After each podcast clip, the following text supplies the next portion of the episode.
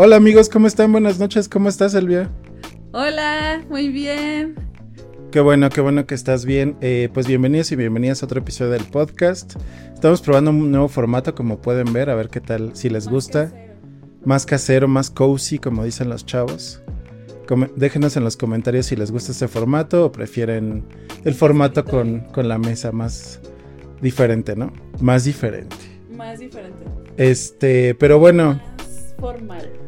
Ahorita tuvimos nuestra serie de episodios con nuestro amigo Cristian, que fueron pues un poco más eh, serios, más densos en algunos sentidos, ¿no? Discusiones políticas fuertes. Entonces queríamos llegar o regresar a un tema un poco más ligero, que a veces no es tan ligero creo, pero que es más cotidiano o más tranquilo, digamos, no es tan controvertido como la política, ¿no? Depende, yo Exacto, y que vamos a ver varias cosas, ¿no? En, este, en estos episodios.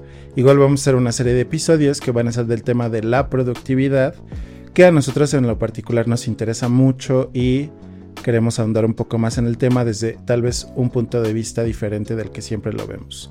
Entonces, creo que sería bueno empezar con la pregunta, ¿qué es la productividad para nosotros? Me pasaron el micrófono. Eh, pues creo que, o sea, a mí me gustaría hablar desde el Lego, desde el no expertise, pues, y decir que la productividad, como, o sea, cómo yo entiendo o qué es lo que veo cuando busco videos de productividad o leo cosas de productividad, ¿no? Y creo que lo que se lo que se ve o lo que te sale cuando haces estas búsquedas son todas estas estrategias, herramientas, Em, eh, forma, eh, como generalizadas en mindsets, ¿no? Como, no sé cuál sería como la, pues quizás paradigmas, ¿no? De pensamiento. Paradigmas de pensamiento, sistemas de pensamiento, que están enfocados a que seas una persona mucho más eficiente en el ámbito laboral. O en tu carrera profesional, ¿no? O sea, pero sí está como muy acotado al ámbito de desarrollo profesional, ¿no? Ya sea que seas un trabajador independiente, un empresario, eh, un trabajador, eh, una parte del equipo de trabajo de una empresa, ¿no? O sea, desde las diferentes áreas, que seas una persona que explota su máximo potencial para mejorar su desempeño laboral, ¿no? Yo lo pondría así. Sí, yo estoy de acuerdo con la definición. O sea, justo cuando estábamos preparándonos para el episodio, yo pensaba en una definición como muy básica en primer lugar, pensando en que la productividad es una serie de pasos o sistemas para eficientar tu vida, ¿no? Y como bien dices, creo que muchas veces está enfocado en el ámbito laboral, pero que creo que ahí de repente ya vamos a hablar un poco más adelante acerca de cuestiones como el bienestar o el wellness, o que ya hemos tenido otros podcasts, pero que a veces se cruzan, ¿no? Porque es como, para ser más productivo tenemos que estar sanos, ¿no? Entonces meten cuestiones de cuidado dentro de el tema de la productividad, pero en general justo cuando buscamos videos o contenido o libros o películas o lo que sea, precisamente creo que encontramos cuestiones que tienen más que ver con cómo hacemos más eficientes, es decir, cómo conseguimos hacer más cosas en el menor tiempo posible y a través de un camino menos difícil, digamos, así, ¿no? Entonces creo que esa es una buena definición para empezar pero digamos, yo también, ya saben que siempre le quiero meter como reflexiones como sociológicas que tienen que ver con otras cuestiones. Entonces también me gustaría también contextualizar todo esto con una de esas reflexiones, que es que... Y vamos a empezar a meternos a muchas cosas, ¿no? En estos, en estos episodios de productividad. Pero creo que una reflexión muy importante es precisamente el pensar por qué nos atrae tanto este tema de la productividad y por qué es tan valioso como un recurso tan valioso o tips tan valiosos o por qué leemos estos libros acerca de los hábitos de sistemas como el Get Things Done o cosas así eh, y, y, hasta los llamados gurús de la productividad, ¿no? cuando tú decías, yo no soy una experta, pues yo no sé si alguien es un experto en productividad, ¿no? O sea, estos gurús que son más gringos, ¿no? Hay algunos en México, pero que yo reconozco como más famosos norteamericanos, como Tommy Robbins o Robin Sharma. Eh, Robin Sharma creo que es el de, de el Club de las 5 de la mañana o... Eh, ¿Cómo se llama el de hábitos atómicos? Aquí, aquí está el libro. James Clear, gracias. Este, que precisamente creo que, pues no sé si sean expertos, no solo que ellos han como sistematizado ideas en torno a cómo hacer eficientes ciertos ámbitos dentro de tu vida.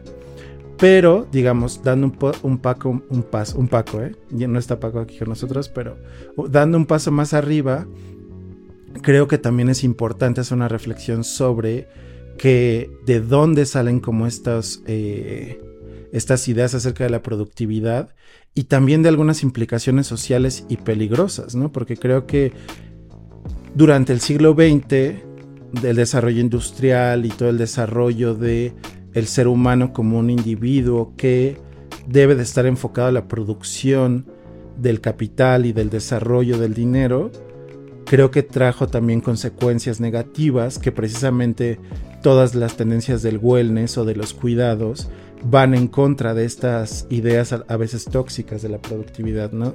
decir, los seres humanos no solo somos trabajo, somos familia, somos amor, somos arte, somos cultura, somos creatividad. Y por eso me parece importante como reflexionar un poco más generalmente acerca de estos temas, ¿no?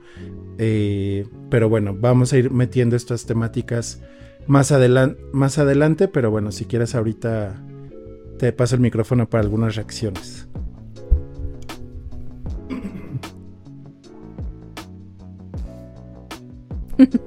Reacciones. Pues sí, o sea, creo que pones muchos temas muy interesantes.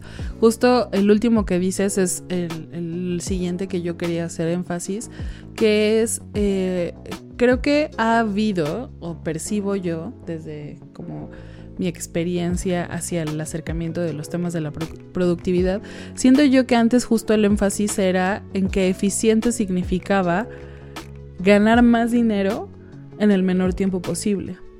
Entonces, como que toda idea, y era algo como muy discreto, ni siquiera algo como muy explícito, ¿no? Pero como que abajo de todas estas eh, ideas y sistemas de mente y, como estas eh, estrategias para ser más eficiente, se escondía justo esta noción de ser millonario en el menor corto tiempo posible, ¿no? Y justo ya en estos últimos eh, pues no sé si años, pero ya en estos últimos tiempos, mi percepción es que justo ese concepto de eficiencia se aboca a decir, el ser humano es una cosa integral que no solamente se enfoca en ser millonario, ¿no? Sino que también hay que comer saludable y descansar y este eh, hacer ejercicio, meditar, ¿no? Incluso hay una serie muy buena que yo siempre recomiendo en, una de estas plataformas de stream, que justo habla como en cada episodio de una de las cosas del bienestar integral de, las personas. Entonces justo te da como estrategias para tener una salud mental buena, un eh, cuerpo saludable, una alimentación sana, ejercicios este, también como saludables, ¿no? O sea, para que estés, eh, digamos, en tu mejor condición. Pero justo siento que ahora ese concepto de eficiencias es al, contemplar como esa integralidad de las personas, se enfoca más en, ya sea que quieras ser millonario o ya sea que quieras desarrollarte profesionalmente para lograr X objetivo, ¿cómo lo haces?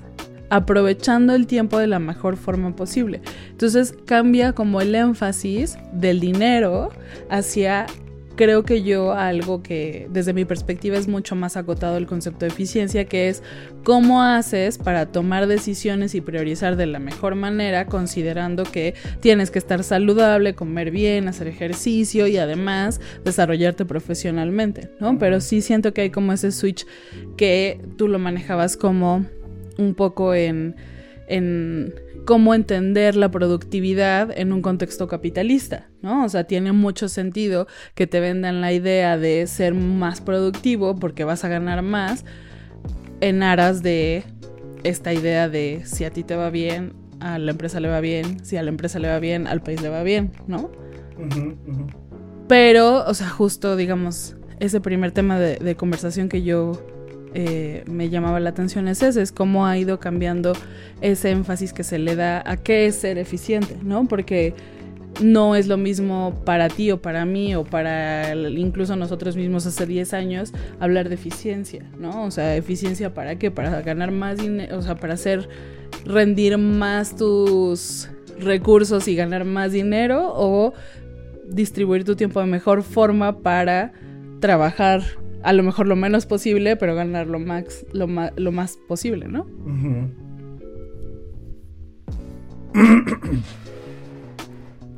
Sí, muy de acuerdo. Y creo que ahorita que estás hablando se me está ocurriendo como... Yo nunca he leído como digamos artículos académicos al respecto. No sé si los haya. Seguramente sí. Pero eh, digamos yo me he empapado muchísimo de estas cuestiones de libros, de videos, de contenido. Porque creo que, y a, lo mejor aquí ya estoy pasando un ámbito más personal, porque yo siento que soy una persona demasiado desordenada.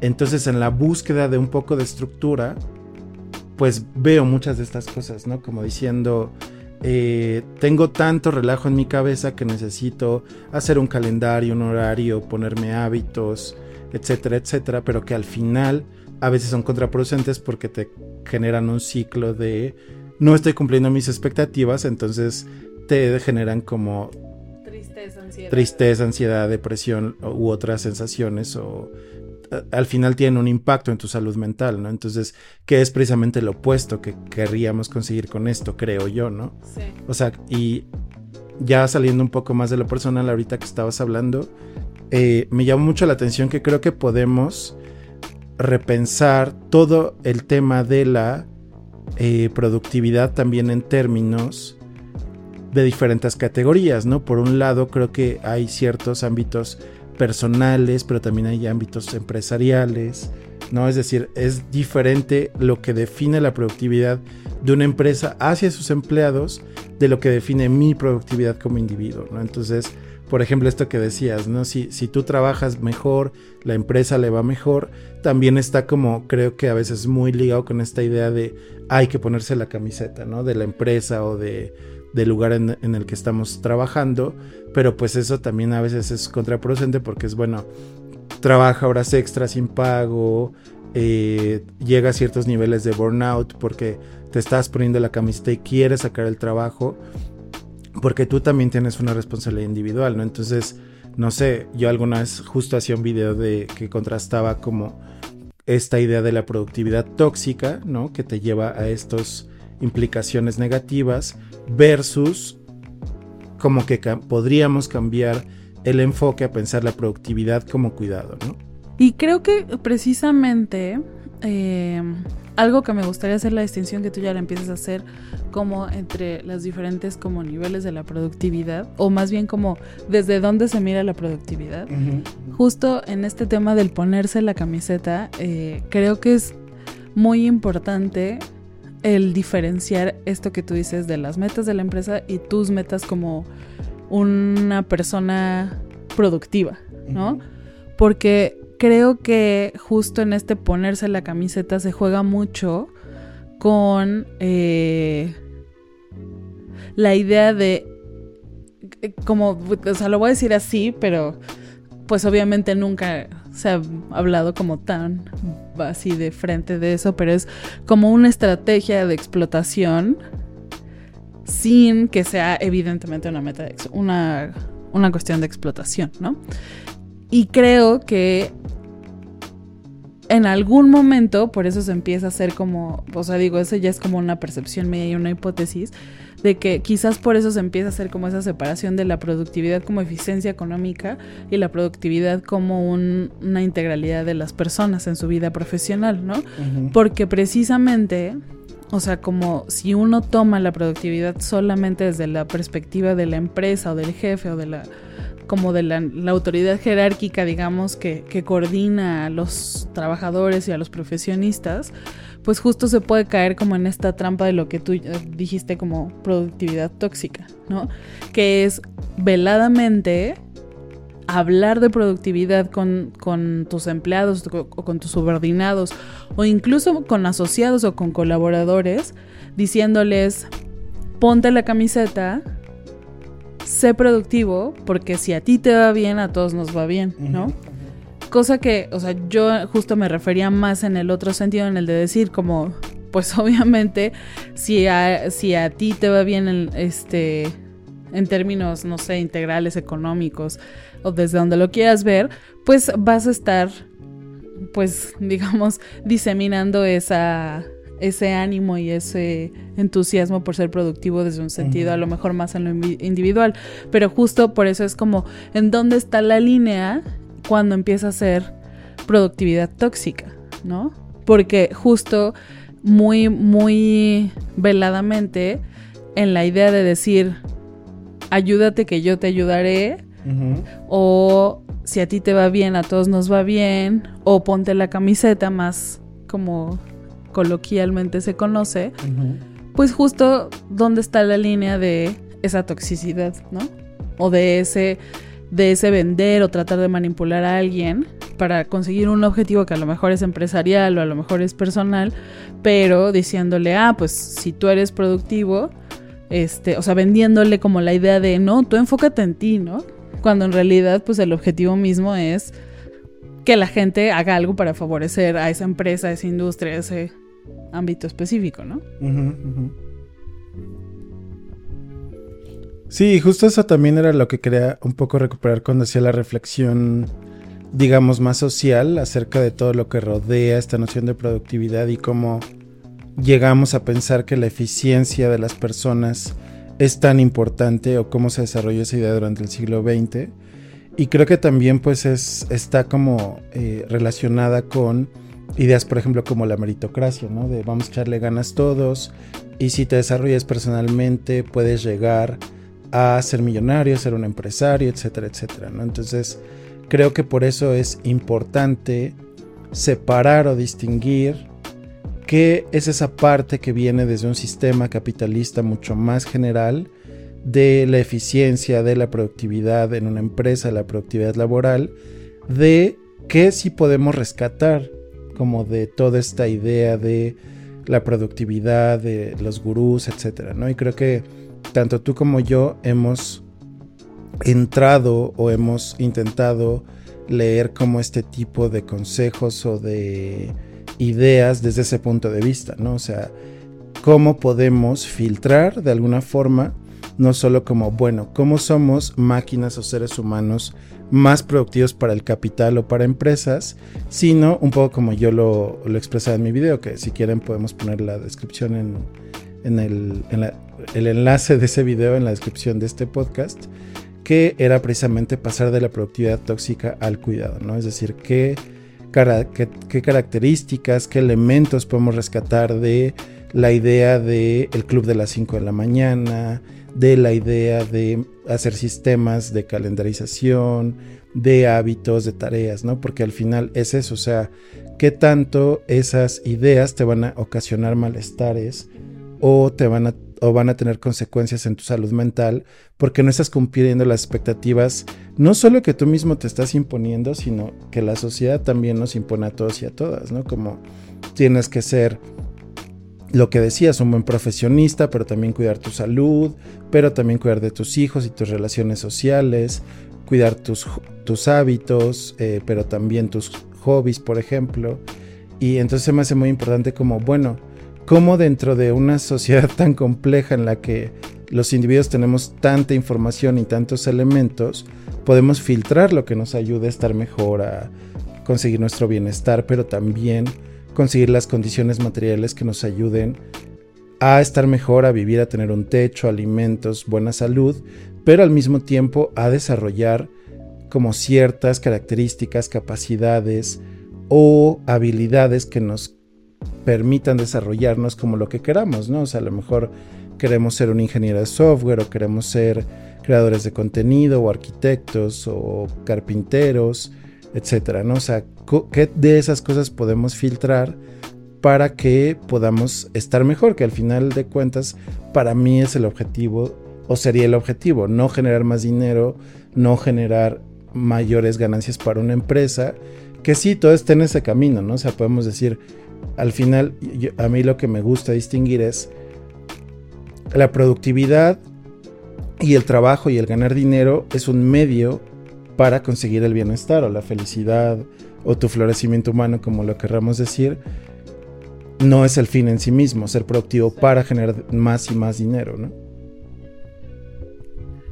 Sí, o sea, y creo que justo, digo, retomo esta idea porque un poco en mi cabeza sí lo, lo pongo, ¿no? O sea, es como eh, justo puedes ver a la productividad como eficiencia en términos económicos o como eficiencia en términos de tiempo de calidad, ¿no? De cómo distribuyes el tiempo para tener, este, para poder hacer lo que quieres hacer, ¿no? Y creo que ahí juega también mucho la idea de priorizar las cosas que muchas veces también se deja como muy velada, ¿no? Porque lo priorizable es como muy acorde a esos objetivos de, esos enfoques de la productividad, ¿no? Mientras la productividad como eficiencia económica te dice, no, pues es que tienes que priorizar tu, priorizar tu carrera y tienes que priorizar tus objetivos profesionales, tus objetivos financieros y ya después todo lo demás lo acomodas, ¿no?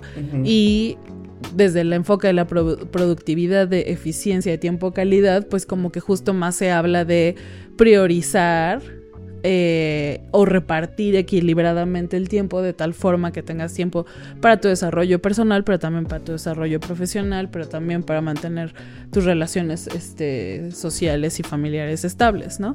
Y creo que, por ejemplo, aquí me, me gusta, me gustaría hacer como, como un corte desde y preguntarte un poco de lo que hemos platicado, porque creo que hasta ahorita hemos como encontrado dos trampas, ¿no? De la productividad tóxica. Una es la trampa de eh, la fórmula secreta, ¿no? De la productividad. Donde eh, tú si sigues los pasos que te dicen los gurús de la productividad, vas a lograr ciertos objetivos, ¿no? Entonces, como que, no sé si tú, tú percibes eso, pero como que en la mayoría de los contenidos relacionados con productividad, tratan de darte así la gallina de los huevos de oro eh, de la fórmula para lograr el éxito. Esa es como la primera trampa, ¿no? ¿Y por qué digo trampa? Pues, o sea, me gustaría como como escuchar tu opinión si crees que esa es como la primer trampa. Pero eh, yo digo que es una trampa porque justo, ¿no? O sea, no, no, digamos que hace una línea base para el común de la gente, pero no considera como los diferentes restricciones o condicionantes sociales o, psicológicos que puede tener una persona y que a pesar de que siga la fórmula al pie de la letra, va a haber condiciones por ejemplo, en lo, en lo social, ¿no? O sea, si, lo, si tú estás leyendo algo de productividad que implica ciertos valores sociales que no son compatibles contigo, va a haber un choque, ¿no? Y, y creo que por ahí vienen como las primeras frustraciones.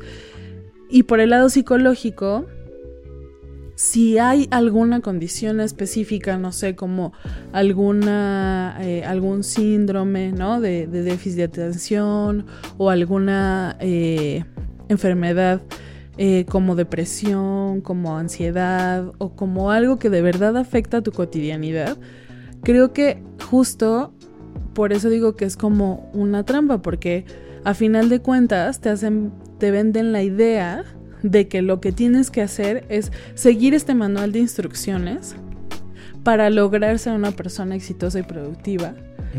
Pero justo si lo estás leyendo desde la depresión o desde la ansiedad, en la desesperación por querer ser una persona normal, caes en la trampa de voy a seguir estas instrucciones al pie de la letra y voy a estar bien. Pero justo lo que ahora cada vez se ve más es eh, pues que la salud mental también es importante y que son condiciones que afectan lo cotidiano, ¿no? Entonces, si tú tienes alguna de estas condiciones y lees o te metes a una clase de coaching en donde te tratan como una persona que no tiene estas condiciones, pues justo empieza a ver como una incompatibilidad entre lo que tú estás viendo, lo que sientes y lo que te están diciendo que tienes que hacer para lograr las cosas, ¿no? Porque es muy fácil decir, no, pues tienes que comer bien, tienes que hacer ejercicio, tienes que trabajar de tal a tal hora, ¿no? Pero hacerlo cuando tienes alguna de estas condiciones, de verdad que a veces es una cosa heroica el tan solo pararse de la cama. Y entonces justo entra como esta trampa de decir, pues es que es una cosa de voluntad, ¿no? Y creo que cada vez más se toma en serio el tema de la salud mental y justo al tomarse en serio pues empiezan a hacer investigaciones más serias, ¿no? Como con cosas más este medibles, pues, o sea, porque de pronto hablar de emociones y de, y de sentimientos como que trae la idea de, ah, bueno, pero es que no hay algo medible, ¿no? Pero justo cada vez más se ha hecho el esfuerzo de decir, bueno, a lo mejor sí hay algo medible, ¿no? Y justo este, en, los, en los últimos eh, cosas que yo he visto de, de, salud mental, por ejemplo la depresión, pues habla que sí hay una diferencia en cómo, cómo está tu cerebro en comparación a una condición, digamos, este, sana, ¿no? O sea, que hay procesos de inflamación o que hay procesos, ¿no? O sea, digo, no, no quiero hablar mucho para no decir como una mentira, ¿no? Porque no soy una psicóloga y no soy experta científica en eso, pero sí me parece importante apuntar que justo ahí entra como todo este mundo de, de, de ser conscientes que las enfermedades eh, o la, la salud mental bien aparejada de ciertas condiciones físicas y emocionales que a veces te impiden hacer como esa cotidianidad de una forma que te haga seguir la receta de la productividad y lograr con éxito, ¿no? Las cosas. Entonces, digo, por eso hasta ahora a mí me parecen que son como esas dos trampas, ¿no? Que justo es como ser dejar de lado o dar por sentado dos cosas que son fundamentales. Por un lado, las condiciones sociales, como tú dices, y por otro lado, las condiciones físicas, fisiológicas, individuales de una persona, ¿no? O incluso, este, también sociales, ¿no? Sí, yo justo quería entrar, o sea, una tercera trampa que podría mencionar antes de contestar a las otras dos que mencionaste es precisamente las condiciones sociales económicas, ¿no? Cuando fui de viaje por trabajo a Michigan, a la ciudad de Ann Arbor, me sorprendió mucho, mucho, mucho. Y no, no sé si podría decir que me dio miedo, pero me dio una sensación de incertidumbre o de malestar que en la noche hay un silencio absoluto en, la, en las colonias, ¿no? Entonces, eh, me generó como un tipo de ansiedad porque en, la Ciudad de México, si viven aquí, a lo mejor otras personas nos escuchan en otros lugares, todo el tiempo duermes con ruidos, ¿no?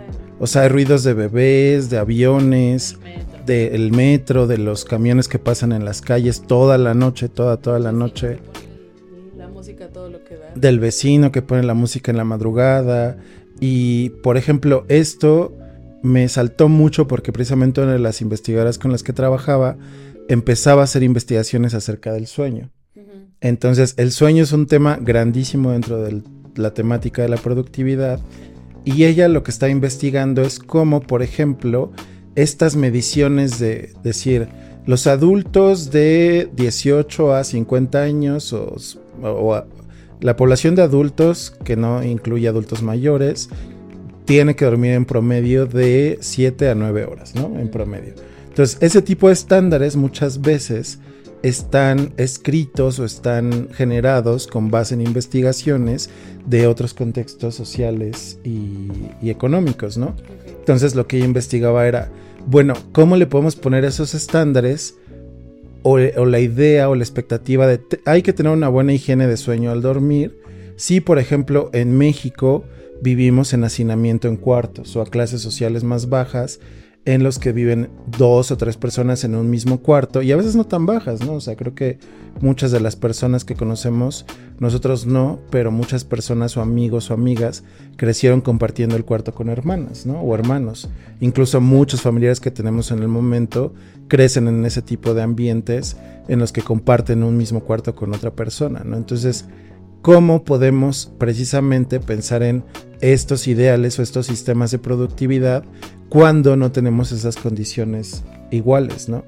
Otra, por ejemplo, que dijiste muy importante es la alimentación y me saltaba mucho, ¿no? O sea, si ves los promedios, por ejemplo, de qué tanto tomamos agua los mexicanos frente a otros países, tomamos mucho menos agua los mexicanos, ¿no? Y como, por ejemplo, el consumo de bebidas azucaradas como la Coca-Cola es muy alto y eh, eh, tenemos muchísima población con problemas de sobrepeso, de diabetes, etcétera, etcétera. Entonces, pero al, al mismo tiempo eso lo relacionas con que, por ejemplo, en la Ciudad de México la calidad del agua o el suministro del agua puede ser muy bajo en muchas colonias.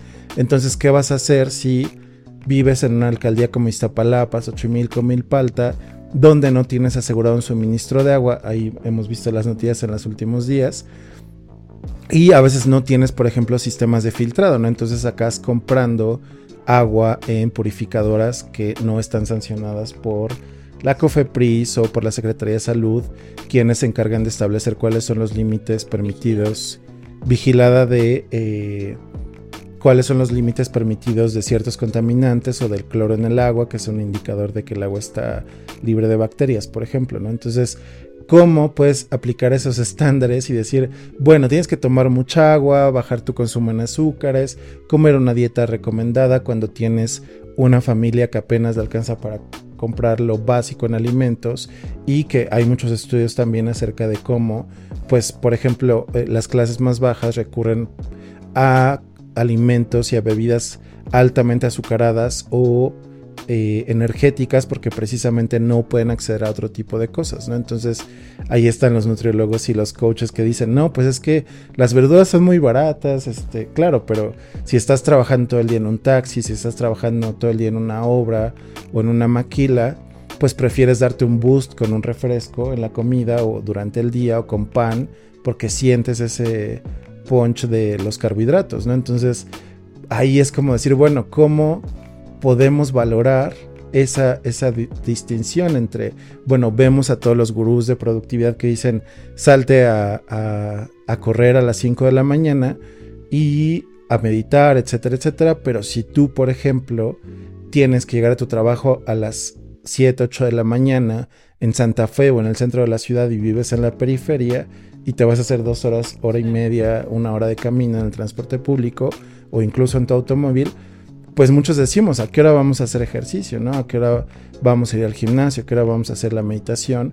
Porque te levantas y casi sales corriendo porque llegas a las 11 de la noche a tu casa solamente a cenar y dormir, ¿no? Entonces, siento que esa dimensión social de las condiciones económicas también es importante mencionarla como una tercera trampa, como bien creo que les, las nombraste bien, ¿no?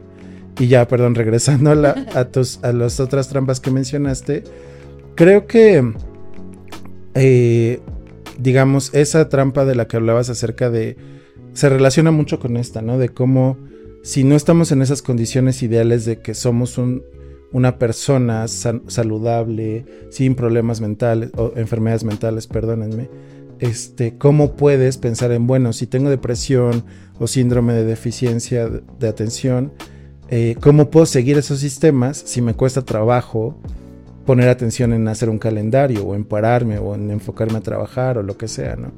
Entonces eso creo que ahí le diste en el punto y creo que pues precisamente ahí tendríamos que pasar a un esquema de cómo desde esas condiciones, enfermedades o sensaciones a lo largo de un día, por ejemplo, podemos generar ciertas condiciones que nos permitan más o menos tener como este equilibrio que tú mencionabas, ¿no? De trabajo, vida personal, eh, entretenimiento, etcétera, ¿no? Y la tercera, eh, eh, regresando a las que tú mencionabas, a la primera que mencionaste, creo que sí, ¿no? O sea, totalmente creo que son trampas, totalmente porque, digamos, creo que todos esos gurús o esas generadores de contenido que están buscando la fórmula secreta del éxito, ¿no? que te dan, todos te dan como un, una checklist casi casi, ¿no? O sea, ¿qué te va a hacer productivo? Eh, mejorar 1% cada día, generar mejores hábitos, o el que te platica que estaba eh, leyendo, estaba leyendo un libro que se llama, en, español sería algo así como imparable, ¿no? Se llama Unstoppable, que era como un programa de 90 días para mejorar en, tus, en, en tu productividad al final de cuentas, ¿no? Pero entonces, o sea, entre paréntesis, también este tipo de cosas, por eso nosotros intentamos ser responsables como tú cuando decías, no voy a hablar tanto de esto porque no soy un médico ni un psicólogo eh, entrenado ni certificado, pero muchos de estos contenidos creo que pecan de usar, por ejemplo, pseudociencia o ciertos artículos científicos para expresar los puntos que quieren expresar, ¿no? Entonces este libro del que hablaba, de Imparable, precisamente lo que hacía es, es que yo me sentía mal y entonces fui con un montón de médicos y gurús y intentando descubrir la fórmula, ¿no? Y al final el autor del libro se da cuenta y genera un, este, un programa en el que personas pagaban miles de dólares para irse a un centro, hacerse muchísimos estudios para ver si te falta alguna vitamina, si tienes algún trastorno hormonal, alguna enfermedad mental, algún desequilibrio químico y así él llama biohackear esos problemas que tienes para ser una mejor persona y más productiva, ¿no? Entonces, pero pues también dices, bueno, yo lo leí al final me quedé como, pues me dijo que pues sí, tengo que cuidar mi salud y hacerme un montón de, análisis, pues sí, yo, o sea, eso creo que todos lo sabemos de alguna manera, ¿no? Pero él lo pone como la fórmula secreta de hacerte imparable, ¿no? Y de la misma manera todos estos, por ejemplo, yo te voy a enseñar un sistema de productividad basado, basándonos en la matriz de Eisenhower o en la, el block calendar, ¿no? El, eh, perdón, time blocking, ¿no? En el, ¿cómo dirías eso en español? No sé cómo... Pues tiempo dedicado. Tiempo dedicado dentro de tu calendario, ¿no? De 2 a 3 voy a comer y de 3 a 3 y media voy a salir a caminar para que no me agarre el mal del puerco y de 4 a 6 voy a terminar mi trabajo.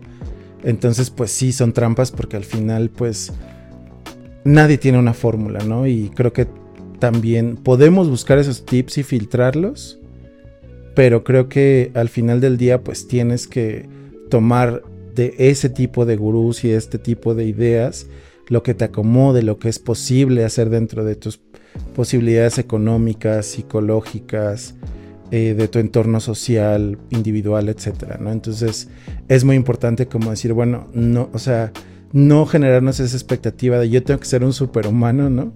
O un superhombre o una supermujer para poder lograr todos mis objetivos, sino dentro de mi vida cotidiana que puedo hacer para mejorar un poquito. O sea, es, por ejemplo, esa idea de, estoy volteando a ver, a ver el libro, esa idea de James Clear, de mejorar 1% cada día algo, me parece muy valiosa, porque es decir, no voy a intentar ser un superhumano mañana, pero a lo mejor me voy a parar 10 minutos antes, ¿no?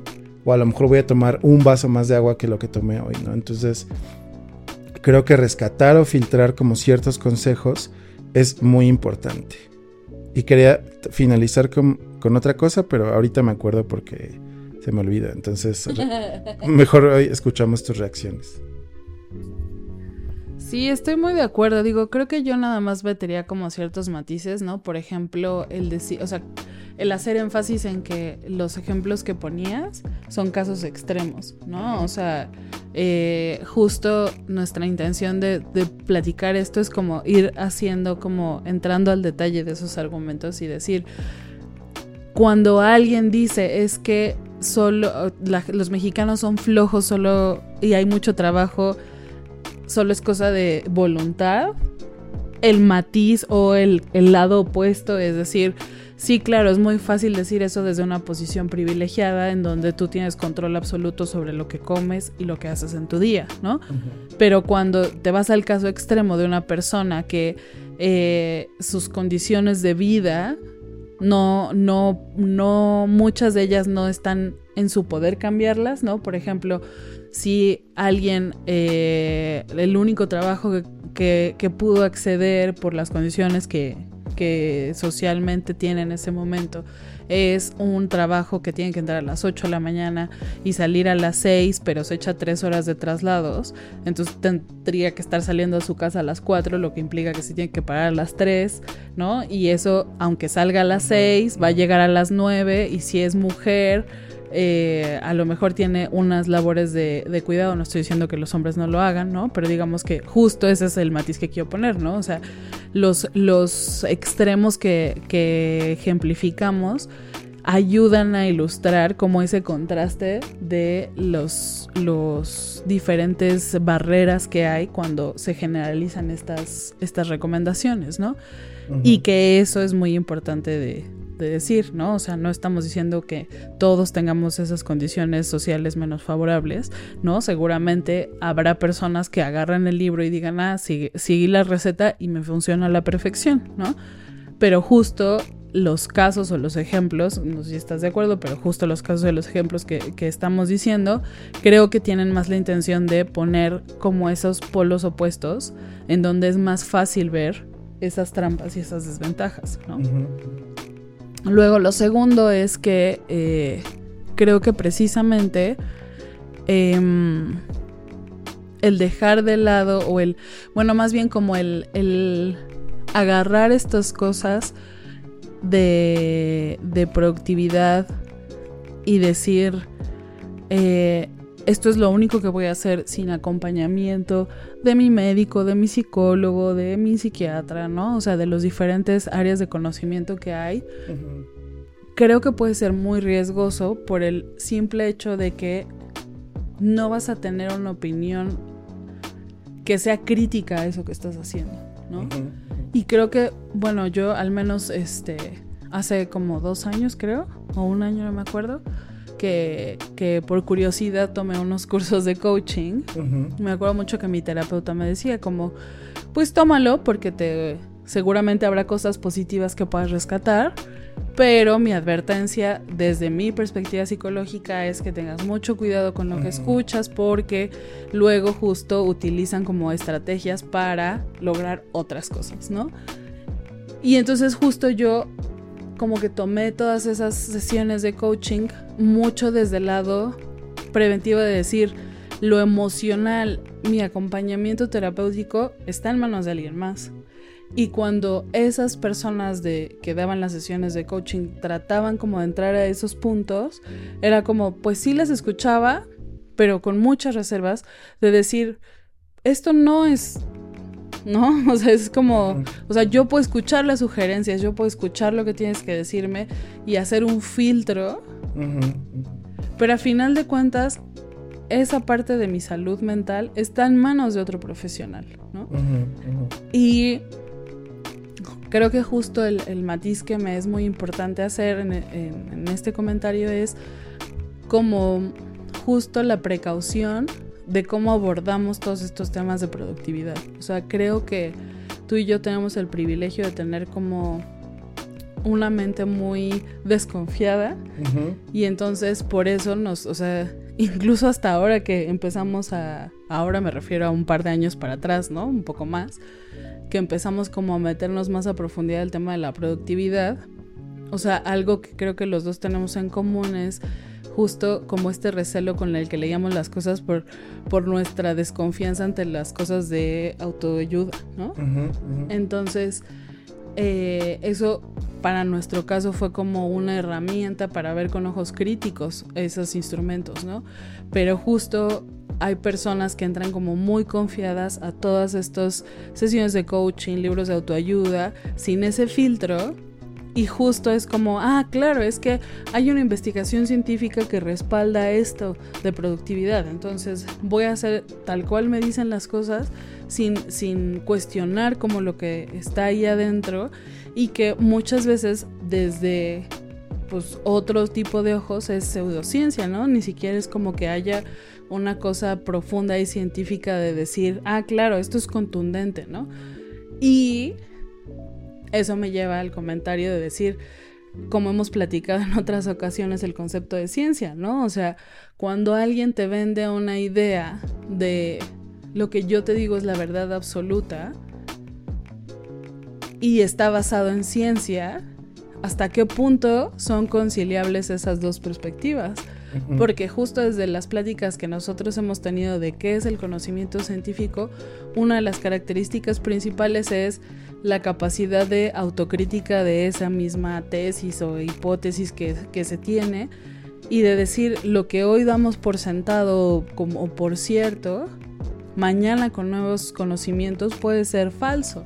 Entonces, cuando alguien llega y te dice, yo te voy a decir la verdad absoluta de lo que tienes que hacer para ser una persona realizada, y no escuchas nada más porque te vas a llenar de ruido, pues a mí me prendería una alerta, ¿no? De decir, pues si tú dices que esto está basado en ciencia y la ciencia es un conocimiento que se autoconstruye, pues para mí es un poco incongruente el entender que lo que tú me vas a decir es la verdad absoluta. o, es, o está basado en ciencia, porque por default, pues tendría que tener esta característica de autocriticarse a sí mismo ese conocimiento, ¿no? Sí, totalmente de acuerdo. Creo que hay que tener mucho cuidado con todas estas recetas y eso. O sea, creo que desde niños nos enseñaron a poner un ojo crítico a todo, ¿no? Y a dudar de todo. No por dudar de dudar de las cosas, sino precisamente puede que lea algo o escuche algo, lea algo que después de la reflexión crítica puedo aceptar ciertas cosas de ello, ¿no?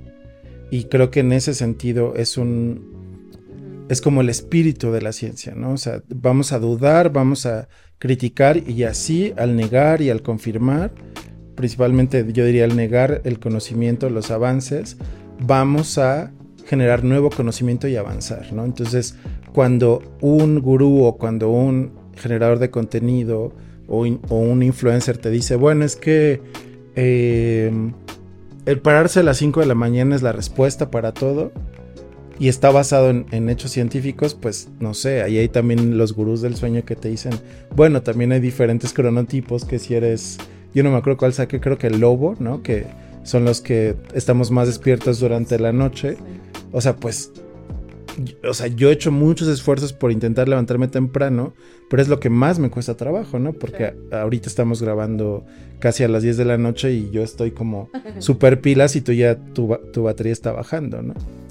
Y creo que la otra cosa que... Y también es porque tú estás acostumbrado a las siestas, yo no puedo. Claro, exacto.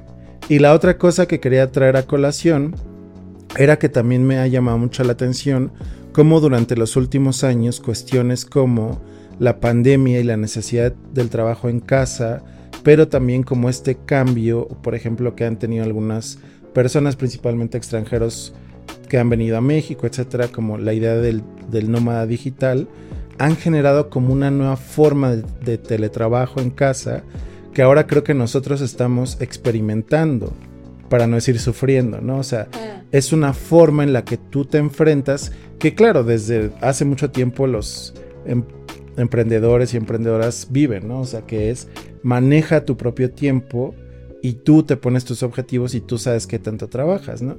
Que al final muchos y muchas acaban con burnout acaban cansados y quemados porque quieren ser millonarios, ¿no? Entonces, eh, creo, pero creo que es una nueva realidad y creo que todos la compartimos durante la pandemia. Claro, había trabajadores, trabajadoras esenciales o muchas personas que no pudieron encerrarse en sus casas. Nosotros tuvimos el privilegio de tener trabajos pagados que, con los que podíamos trabajar desde casa, pero estas nuevas dinámicas laborales han traído esas nuevas preguntas, ¿no? Como cómo organizo mi tiempo, ¿no? Si estoy en mi casa, cómo hago este equilibrio. Y creo que ahí podemos también filtrar muchos de los contenidos y tips y consejos y cosas que nos dicen estas ideas de la productividad, ¿no? Porque creo que al final muchas son bastante útiles, ¿no? Porque estamos nosotros manejando nuestro propio tiempo y ahora en Palma pues también nos damos cuenta de eso, de, o sea, cómo vas a dividir tu día y más o menos para invertir el tiempo que es necesario para generar cosas interesantes, para sentirte satisfecho, para eliminar el balde del puerco durante la tarde, para evitar dormirte a las 5 de la mañana viendo series, porque sabes que pues al final mañana no, o sea, nosotros podemos decir que nos rendimos cuentas el uno al otro, pero pues, o sea, es como, bueno, pues es mi hermano, mi hermana y al final pues estamos ahí en, un, en una batalla de, pues ahí vamos avanzando poco a poco, pero a veces pues somos flexibles en ciertas cosas, ¿no? Entonces decimos, bueno, no le voy a poner la vara tan alta porque pues tampoco quiero hacerla sentir mal o tampoco quiero hacerlo sentir mal, ¿no? Entonces es como ir un poco equilibrando estas nociones de cómo manejamos nuestro propio tiempo y creo que eso a nivel mundial, precisamente por la pandemia, o esta nueva clase o categoría de los nómadas digitales, pues se están y nos estamos enfrentando a eso, ¿no? O sea, basta con ir a colonias como la Roma o la Condesa para que veas a muchísima gente de generalmente extranjeros, pero también hay mexicanos y mexicanas que están, no sé, paseando a su, perro, pero luego se van a la cafetería a trabajar y tú dices, es que pues el trabajo como tal está cambiando y las formas en las que organizamos nuestro propio tiempo también están cambiando, ¿no? Entonces son procesos que hacen que ah, nos hacen preguntarnos cómo nos vamos acomodando, porque creo que es muy fácil decir, me voy a parar a las 6 de la mañana y voy a pasar dos horas en el tráfico y voy a llegar a una oficina donde un jefe me va a decir qué voy a hacer en el día. Y digamos, o sea, no estoy diciendo pobrecitos los empresarios o pobrecitos nosotros que tenemos libertad de hacer lo que queramos hacer y si quieres ganar más dinero lo vas a ganar y si no, no lo vas a ganar. Pero sí, digamos, es una nueva realidad que ya no solo son los empresarios, sino mucha gente que por ejemplo ahora hasta después de la pandemia se enfrentan como estas situaciones del teletrabajo, ¿no?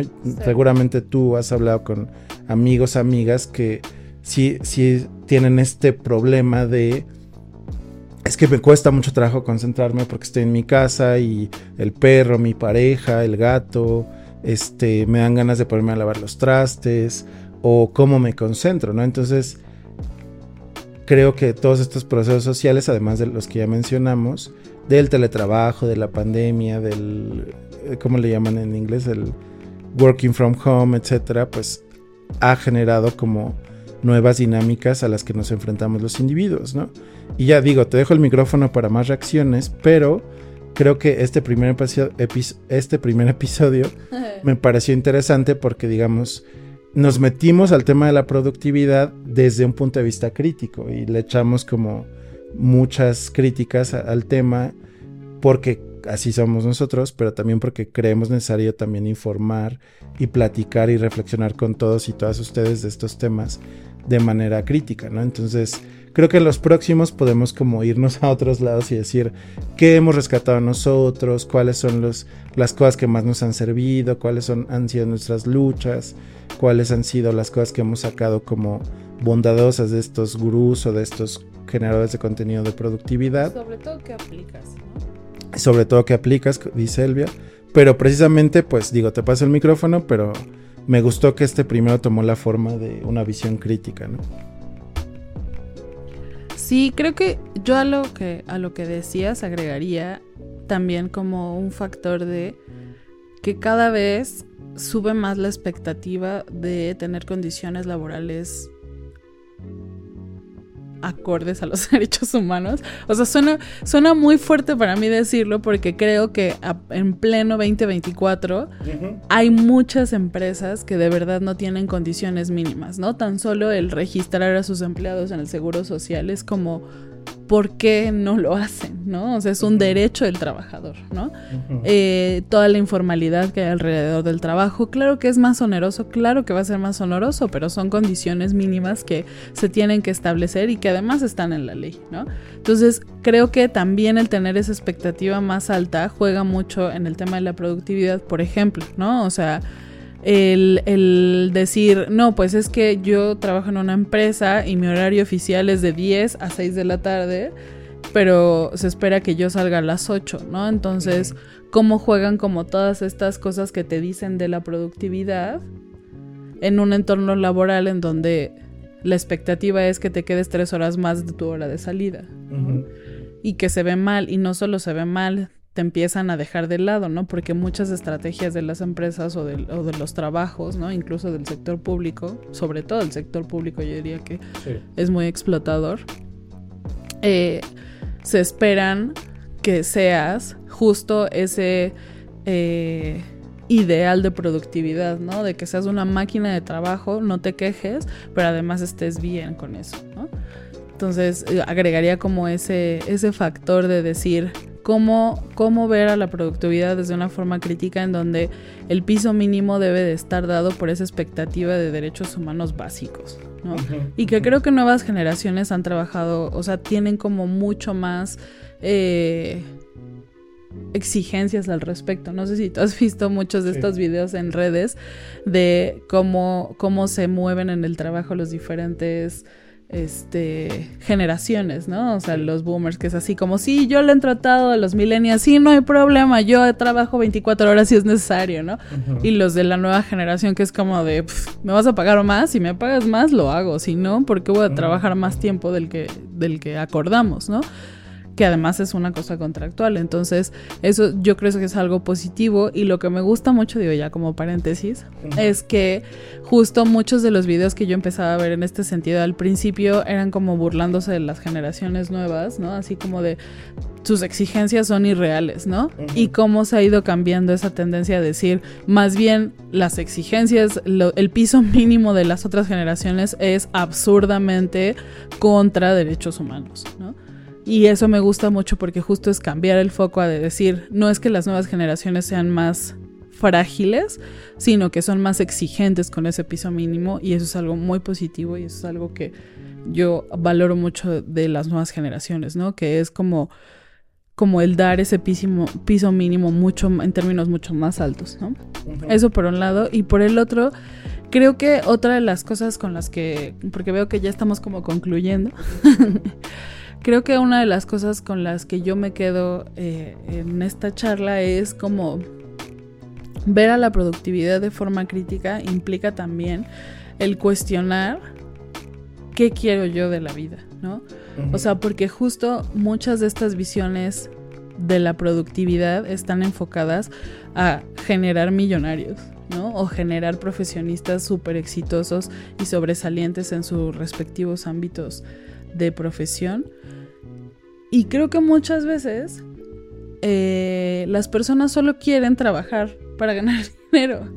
Y entonces está, a veces está mal visto ese piso mínimo como decir, ah, es un mediocre, ¿no? Y es como, no, o sea, eso también es válido, ¿no? O sea, y por el otro lado es como, bueno, desde la productividad, desde el bienestar integral, está mal visto que te desveles y que no te levantes en la madrugada y que no hagas ejercicio y tal y tal y tal y que mm, te desveles o jugando o trabajando, ¿no? Pero que seas como hiperconcentrado en una sola cosa, ¿no? Porque tienes que ser integral, tienes que hacer todo distribuido de una forma equilibrada. Y justo el verlo de, el ver eso también de una forma crítica, es decir, pero pues si yo me quiero dormir a las 5 de la mañana y dormir mis 8 horas de 5 a 1 de la tarde y luego levantarme a la 1 y este a esa hora empezar mi día, ¿no? Y empezar mi rutina.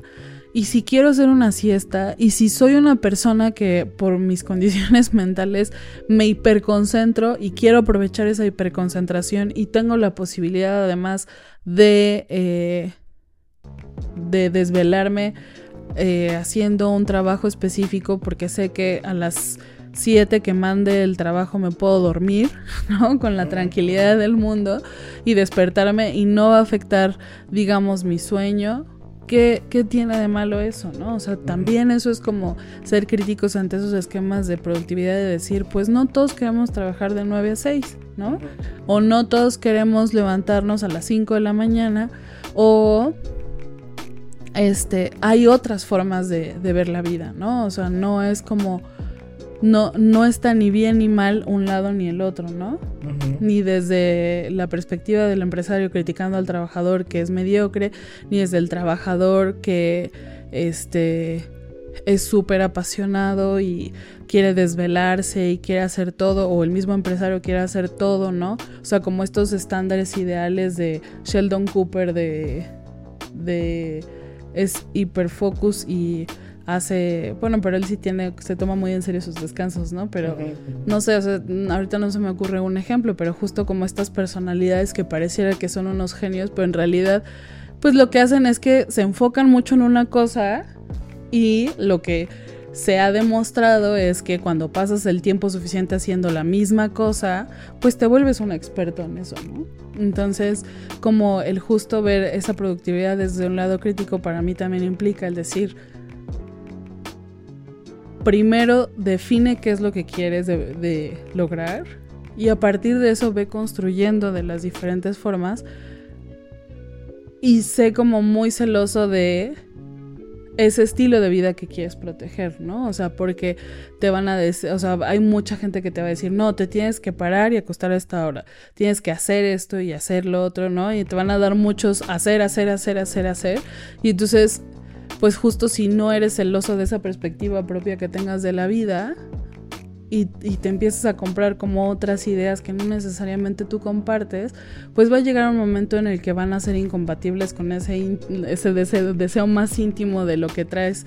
De, de, lo que tú ves o de cómo ves la vida y pues van a empezar los choques y las frustraciones y va a ser como en dónde va a fallar esa, esa receta mágica de la productividad, ¿no? Entonces, pues eso, o sea, como el también eh, ver con ver con ojos celosos de, lo que uno considera que debe ser la vida cuando lee estas recetas de, la productividad, ¿no? Y creo que espero que no se me esté olvidando nada, pero creo que era eso.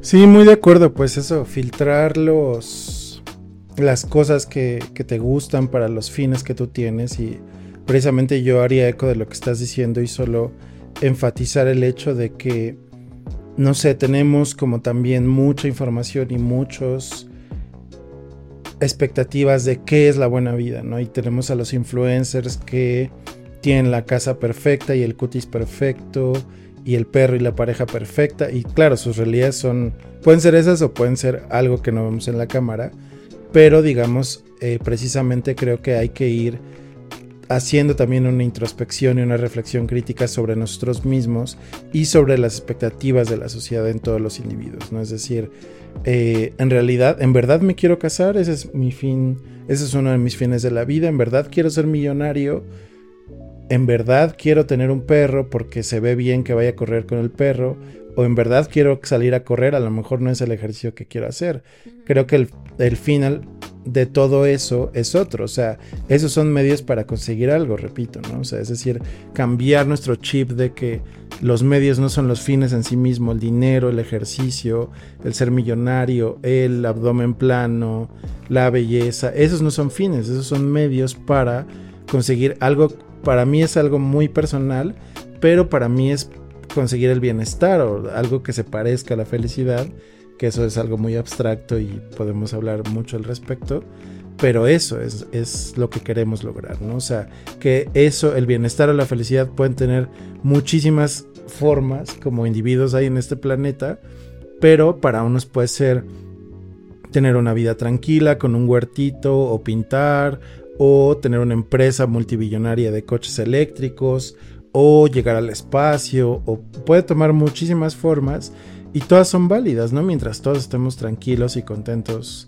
los unos con los otros. Ya soné muy, muy wishy-washa, pero creo que quería rescatar o hacer eco de eso que tú decías, de que eh, al final pues tenemos que tomar lo que nos acomode y lo que nos guste y que múltiples visiones del mundo son válidas, ¿no? Y de qué queremos dentro de nuestras vidas como personas.